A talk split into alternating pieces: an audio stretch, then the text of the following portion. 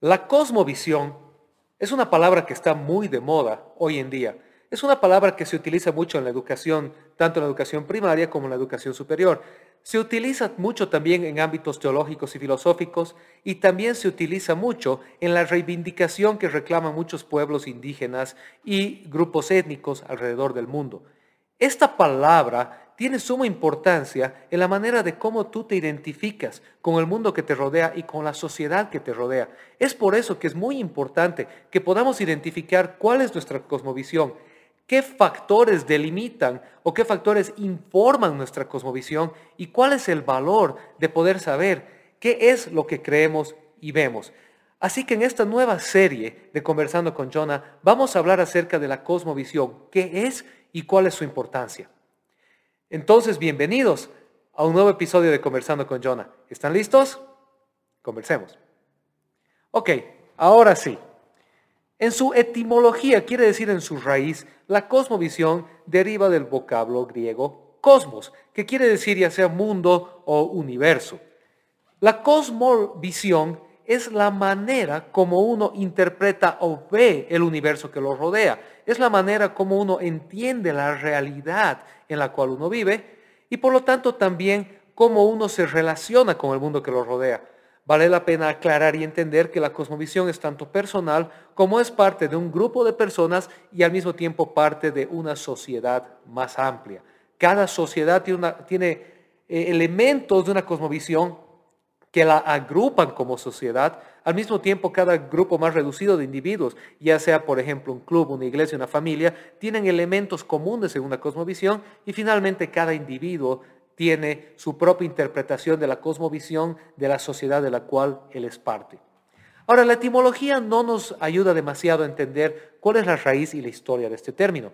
Este es un término relativamente moderno. De hecho, fue, fue acuñado por el filósofo alemán Emmanuel Kant.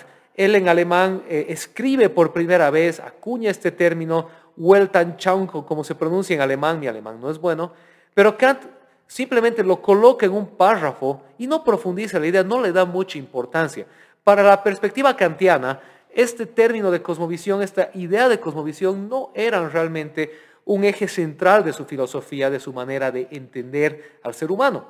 Sin embargo, sus sucesores, entre ellos el filósofo e historiador alemán Wilhelm Dittley y el sociólogo Karl Mannheim, expanden y popularizan este término. Y, es entonces que a partir del siglo XIX y especialmente en el siglo XX, para adelante hasta el siglo XXI que estamos hoy, la cosmovisión va creciendo y haciéndose popular hasta convertirse en un elemento importante de la mayoría de las discusiones sociológicas, filosóficas y teológicas de la actualidad. Es importante tomar en cuenta de que este siendo un término tan moderno y siendo un término vagamente acuñado por, por Kant y después adaptado por otros pensadores, es un término que no tiene una definición normativa o una definición absoluta. Nadie puede decir, esta es la única definición de cosmovisión. Por lo tanto, hay diferentes definiciones que compiten al tratar de explicar qué es o cómo se entiende el concepto en sí de cosmovisión. Por ejemplo, el diccionario Blackwell de sociología presenta una definición que es bastante útil, una definición que se llama operativa del término, que dice así, dentro de una cultura, una cosmovisión es una forma general de ver el universo y nuestra relación con él, un conjunto general de suposiciones sobre el significado de la vida, sobre lo que es importante y sobre cómo funcionan las cosas. Una cosmovisión generalmente se asocia con un grupo o sociedad, lo que significa que, como con todos los aspectos de la cultura, suele haber variaciones entre los individuos y en el grado en que la comparten. Fíjate que lo que está tratando de decir el, el diccionario Blackwell de sociología es esto. Básicamente la cosmovisión es la manera como un grupo de personas, una sociedad, interpreta el mundo que le rodea, interpreta toda la realidad que le rodea. Pero al mismo tiempo, dado que la cosmovisión representa la perspectiva humana de las cosas, pues va a haber variaciones entre un individuo y otro que representa una misma cosmovisión y aún va a haber variaciones del grado de compromiso que uno tiene con una u otra cosmovisión. Desde una perspectiva eh, más cristiana, el Diccionario Evangélico de Teología define la cosmovisión de la siguiente manera.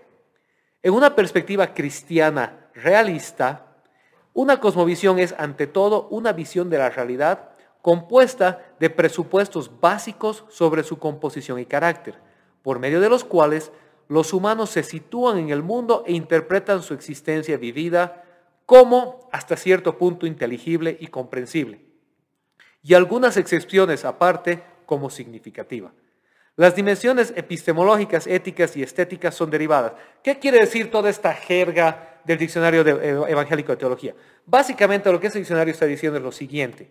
La cosmovisión es la visión de la realidad que tienen un grupo de personas, en este caso los cristianos, sobre la cual construyen sus ideas del mundo que les rodea. Por eso dice que está compuesta por algunos presupuestos básicos. ¿Qué quiere decir esto? Que hay presuposiciones, hay ideas previas a la cosmovisión que son sobre las cuales se edifica la cosmovisión. En la siguiente parte de esta serie, cuando hablemos de los tipos de cosmovisión, vamos a ver cuáles son estas presuposiciones sobre las que se construyen diferentes cosmovisiones.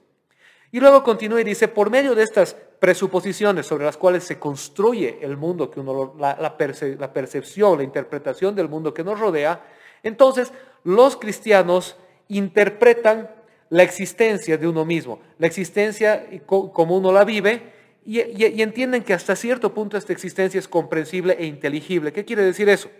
Que finalmente todo ser humano está consciente de una realidad. El comprender por completo todas las profundidades y aristas de nuestra existencia es algo que escapa a este plano y a esta realidad. Hay misterios del universo, hay misterios de la creación, hay misterios de la divinidad y misterios de la existencia que siempre escaparán a la comprensión absoluta del ser humano. Por lo tanto, la cosmovisión es la manera que tiene el humano de tratar de, de interpretar de la mejor manera posible, dentro de sus limitaciones, el mundo que le rodea.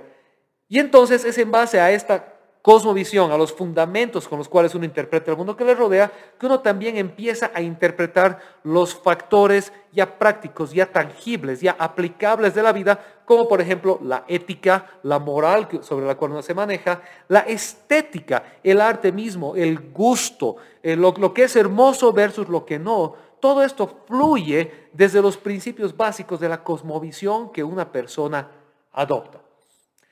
Finalmente, Existe un, eh, sociólogo que, que, ha escrito un libro muy, muy, muy importante acerca de la cosmovisión. Este hombre se llama James Sire o James Sire y él escribe el libro The Universe Next Door, a Basic Worldview Catalog o sería el universo de al lado, un catálogo de la cosmovisión básica, donde él más o menos hace una especie de compendio, una especie de resumen de este concepto, de la evolución del concepto de cosmovisión y de cómo es que hoy en día se lo interpreta y la validez de este. Y entonces James, James o James Sire eh, resume la cosmovisión como una orientación del corazón que puede expresarse como una historia o un conjunto de presupuestos que configura nuestra forma de vivir.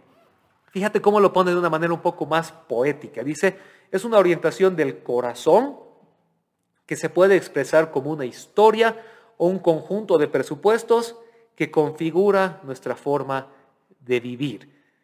Entonces, básicamente lo que él está diciendo es que es lo que nosotros íntimamente, sentimentalmente, emocionalmente, intelectualmente adoptamos como nuestro entendimiento de la realidad.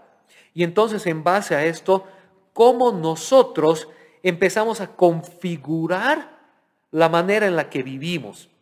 Y he aquí la importancia de hablar de cosmovisión, de entender la cosmovisión y de descubrir cuál es la cosmovisión que tú como individuo, que tu familia y que tu sociedad han adoptado o están adoptando. Pues vivimos en un mundo que en este momento se halla en una etapa de profunda transformación, donde los principios históricos, los fundamentos históricos se están dejando de lado y el ser humano actualmente está entrando a una nueva etapa en cuanto a su manera de ver el mundo, la realidad que, lo rodea. Entonces, es importante que te hagas esta pregunta. ¿Cuál es la cosmovisión en la cual he sido formado? La cosmovisión de mis padres, de mis abuelos, de la sociedad a la cual pertenezco. ¿Y cómo es que esa está siendo transformada? ¿Ha cambiado o está cambiando en este tiempo? y qué implicaciones tiene tanto aquello que fue inculcado y que es la tradición de mi familia, de mi cultura, versus lo que ahora estamos adoptando, tal vez como individuos, como familia o como cultura. Pues esto que tú adoptes como tu cosmovisión, como tu manera de interpretar el mundo que te rodea, va a inevitablemente afectar la manera como vives tu vida, la manera como te relacionas con otro, la expectativa que tienes en el futuro, tanto en esta vida como en la vida venidera, y finalmente la manera como tú creas y formas tu hogar, cuál es tu legado. Todo esto se ve impactado por tu cosmovisión.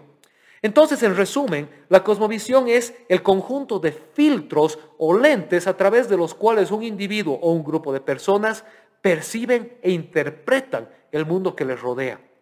Nuevamente, es fundamental que puedas describir y descubrir los elementos de la cosmovisión que estás adoptando o que has adoptado, qué implicaciones tiene esta cosmovisión y que evalúes si realmente vale o no vale la pena seguir aquello de lo cual has adoptado como tu norte y aquello que informa tu vida.